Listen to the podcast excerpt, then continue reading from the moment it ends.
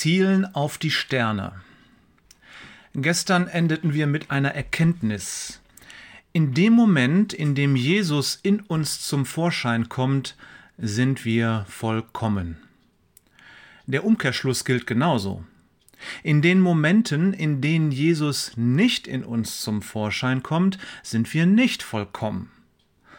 Bei mir ist das leider der Löwenanteil aller Momente des Tages.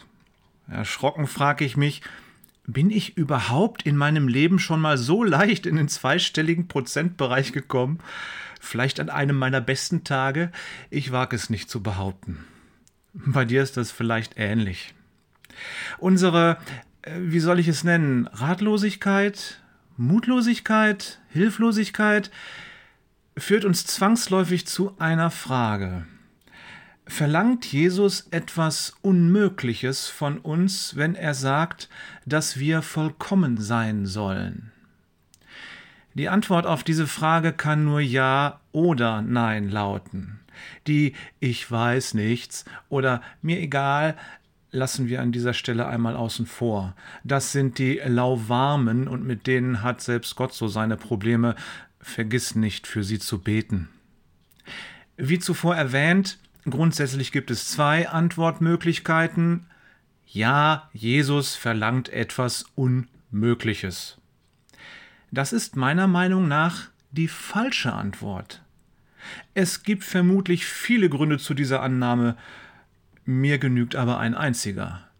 Wer Jesus kennt, der weiß, dass er kein Phrasendrescher ist. Was Jesus sagt, das meint er auch, und zwar genau so, wie er es sagt. Jesus möchte uns nicht anstacheln, auf die Sterne zu zielen, damit wir dann zumindest den Mond treffen. Jesus ist auch kein Prediger vom positiven Denken oder von der Leichtigkeit des Seins. Er predigt kein Wohlfühlevangelium mit Schnuckelhimmel. Und niemals nimmt er ein Blatt vor den Mund, wenn es um den Preis für unsere Rettung geht. Du meine Güte, sieh dir an, welchen horrenden Preis er selbst für uns bezahlt. Kann da wirklich jemand glauben, Jesus würde leichtfertig oder gar mutwillig etwas sagen, was uns in die Irre führt? Er, der sich selbst für uns gegeben und den höchsten Preis gezahlt hat, der überhaupt möglich ist, dieser Jesus erzählt uns was von Wolkenkuckucksheim? Niemals. Die richtige Antwort kann nur lauten Nein. Was Jesus verlangt, ist nicht unmöglich. Natürlich ist es möglich. Ich glaube sogar, dass wir diese Antwort deutlich drastischer formulieren müssen.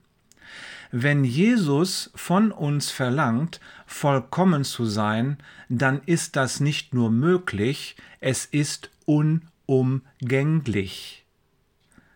Unser Streben nach Vollkommenheit ist keine Kür, es ist die Pflicht. Wir müssen vollkommen werden. Mit weniger gibt er sich nicht zufrieden.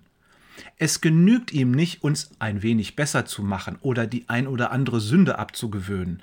Wir sollen sein wie Jesus. Wir müssen sein wie Jesus. Vollkommen. Äh, ich schlage vor, dass wir diese Erkenntnis sich nun erstmal setzen lassen.